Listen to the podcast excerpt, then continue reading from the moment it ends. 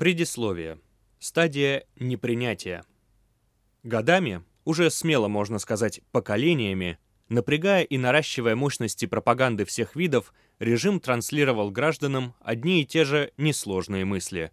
Сидите тихо, будьте довольны тем, что имеете, не лезьте в политику, без вас разберутся. Для лучшего усвоения этих нехитрых установок власть раскручивала маховик репрессий, показывая тем, кто только задумался о протесте, что бывает с иными, кто уже активно выступает против комфорта бездействия. Вводились все новые статьи Уголовного и Административного кодексов, нормы становились их вольные и удобные для власти трактовки на местах, разрастался силовой аппарат, давились и громились СМИ. Суды, принимавшие только нужные решения, дискредитировали себя за последние 20 лет не меньше, чем российская армия за прошедшие с начала войны полгода. Оппоненты государственной вертикали выдавливались из страны, были убиты, посажены по сфабрикованным делам, а срок за мирный протест или неаккуратный репост стал сравним с тем, что дают за убийство. Как следствие, начало войны застало российское общество именно в том состоянии, в которое его планомерно вводила власть на протяжении последних двух десятков лет. Безразличие, отрицание, апатия. Почти все герои этой книги помнят, что они делали 24 февраля 2022 года, что чувствовали, когда, быть может, опостылевший, но привычный порядок вещей перестал существовать, когда мир, который они знали, был разрушен, а планы и надежды, до того скрытые туманом неопределенности, заволок едкий и кислый пороховой дым. С этим новым укладом они решили бороться теми способами, что были для них доступны. В первые дни и даже недели войны на улицах российских городов собирались пусть не такие многочисленные, как многим бы хотелось, но все же массовые акции протеста. По инерции, надеясь на то, что будут услышаны и смогут что-то изменить, шокированные, горюющие и изнывающие от ощущения бессилия люди шли на улицы, чтобы сказать свое «нет» преступлению, в которое режим решил втянуть всю страну. Выйти на улицы и увидеть, что ты не один, таковым был другой мотив многих в конце февраля и начале марта. По привычке люди рисовали плакаты, скандировали простые, но такие точные лозунги вроде «нет войне» и хлопали друг другу в ладоши. Вышли герои, вышли те, кто, зная, чем грозит эта минимальная гражданская активность в стране, где информационная автократия сменяется диктатурой, все равно приняли для себя, что совесть и справедливость дороже штрафа, сильнее дубинок – Гордые, они были подавлены превосходящими силами противника. Власть была готова задушить протест в самом зародыше, используя свою безусловную монополию на насилие. Протест, однако, не был разбит. Он был рассеян, и семена его разнеслись с площадей столиц по улицам и кухням городов всей страны. Он стал тихим, но более массовым – если раньше недовольные тем или иным решением властей, но не готовые выйти на митинги, еще могли успокаивать себя тем, что есть люди, кто выйдут на улицы за вашу и нашу свободу, то теперь, видя обреченность массовых акций, люди стали действовать, кто как может.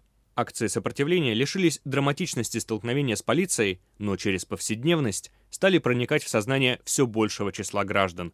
Через пост или репост, через надпись на заборе и в переходе, на футболке – через одинокого гражданина, стоящего на обочине с плакатом «Я за мир», подсудное нынче дело. Под угрозой быть задержанными, избитыми, оштрафованными, запуганные лишением родительских прав отцы и матери, опасающиеся волчьего билета учителя, приходящие в ужас от сознания безысходности студенты, граждане России избрали путь неповиновения, борьбы с устрашающей действительностью и обреченностью, в которую вверг их режим после 24 февраля. В тот день россиянам, каких бы взглядов они ни придерживались, был объявлен смертельный диагноз. Кто-то расслышал его, но не понял. Кто-то решил, что это вовсе не диагноз и уж точно не смертельный. Кто-то внушил себе, что их это не касается. Но другие, герои этой книги из их числа, в слове «война» разглядели все то, что за ним стоит. Страдания, упадок, бедность, смерть физическую и смерть моральных принципов, на которых они были воспитаны. Власть быстро спохватилась, она переименовала диагноз, назвав его специальной военной операцией, запретила называть войну войной, а осмелившимся не подчиниться пригрозила неслыханной ответственностью от штрафов, несоразмерных доходам большей части населения, до заключения в колонию сроком до 15 лет. За слово, за мысль. Власть дала очень четкий сигнал. Закрой глаза, не видь зла, не говори зла, и тебе ничего не грозит. А если посмеешь открыть рот, заявить, например, как один из героев этой книги «Я за мир», то получишь статью за дискредитацию вооруженных сил. Нельзя быть за мир, нельзя быть против войны, нельзя слушать совесть. Это с тобой что-то не так, а не с окружающим тебя безумием, потому что безумие — это здравый смысл, правда — это ложь, а мир — это война, то есть специальная военная операция. Впервые в новейшей истории российское общество столкнулось с потрясением подобного масштаба. Каждый отреагировал и продолжает реагировать по-разному.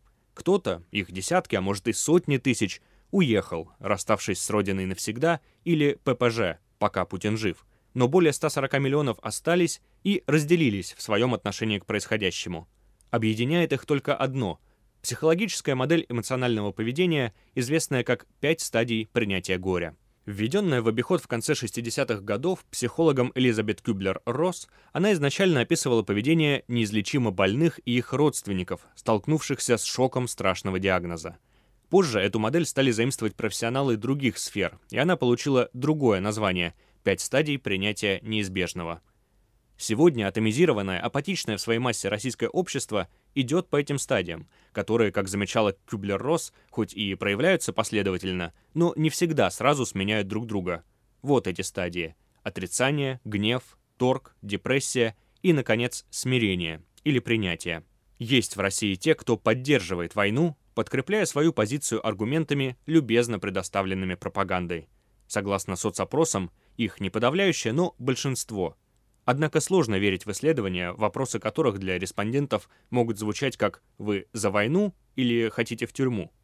Находясь в отрицании, они не хотят слышать никакие аргументы, противоречащие их взглядам. На любой неопровержимый, ужасающий факт этой войны они либо реагируют, как их приучила власть, закрывают глаза и уши, либо впадают в гнев, защищая комфортную для себя модель существования, где русский воин спасает от нацистов детей Донбасса или хотя бы не все так однозначно. Хотя не все так однозначенцы в большинстве своем скорее пребывают в стадии торга, пытаются договориться с действительностью, пойти с ней на мировую, найти баланс, в котором есть шанс не сойти с ума. Через стадии депрессии, иногда весьма скоротечной, и в итоге принятия прошли многие из тех, кто уехал – но в них до сих пор пребывают и миллионы тех, кто, оставшись, обессилел от кажущейся невозможности что-то изменить в своей стране или хотя бы быть в ней услышанными, принятыми во внимание. Эти люди перестают читать новости, подчищают социальные сети, уходят в себя.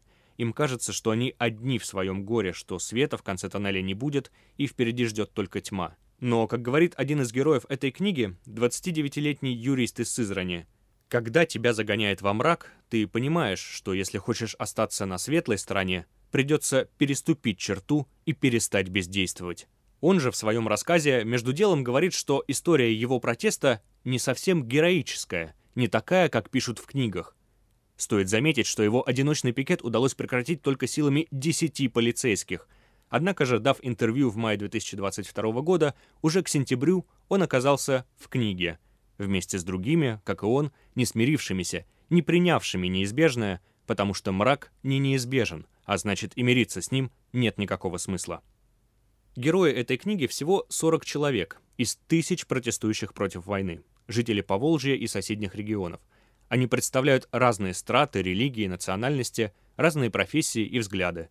Среди них есть и те, кто не интересовались политикой до 24 февраля, и давно политизированные люди – кто-то из героев годится другим во внуке. У кого-то есть родственники в Украине, а иные к соседней стране не имеют никакого отношения. Но протестуют они, кто-то вставая в одиночный пикет, кто-то постами в социальных сетях или пытаясь переубедить близких, с одной целью. Они хотят остановить преступную войну и развернуть страну с пути, где конечная станция – пропасть. Они пополняют списки задержанных, Наконец, лета 2022 года по всей стране уже насчитывается более 16 тысяч задержаний. Их кладут лицом в асфальт, им угрожают, их и их семьи запугивают. Кто-то уже ждет приговора в СИЗО. Герои, собранных в этом сборнике историй, записанных в первые шесть месяцев войны, испытывают страх, обиду, злость, но и воодушевление. Они, как и писала Кюблер-Росс, проходят стадии постепенно, но эмоции наслаиваются друг на друга, иногда путаются – Однако эти люди далеки от стадии принятия. Скорее, делая осознанный выбор и протестуя, они пребывают в стадии активного непринятия. Они борются и для успокоения собственной совести, не способные смириться с тем, к чему привела их страну нынешняя власть, И для того, чтобы вокруг те, кто против, видели, они не одни, а те, кто за или не определился, задумались. Главное, они борются, чтобы победить страх и бессилие, и в этом они преуспевают. Редакция и Дель Реалии.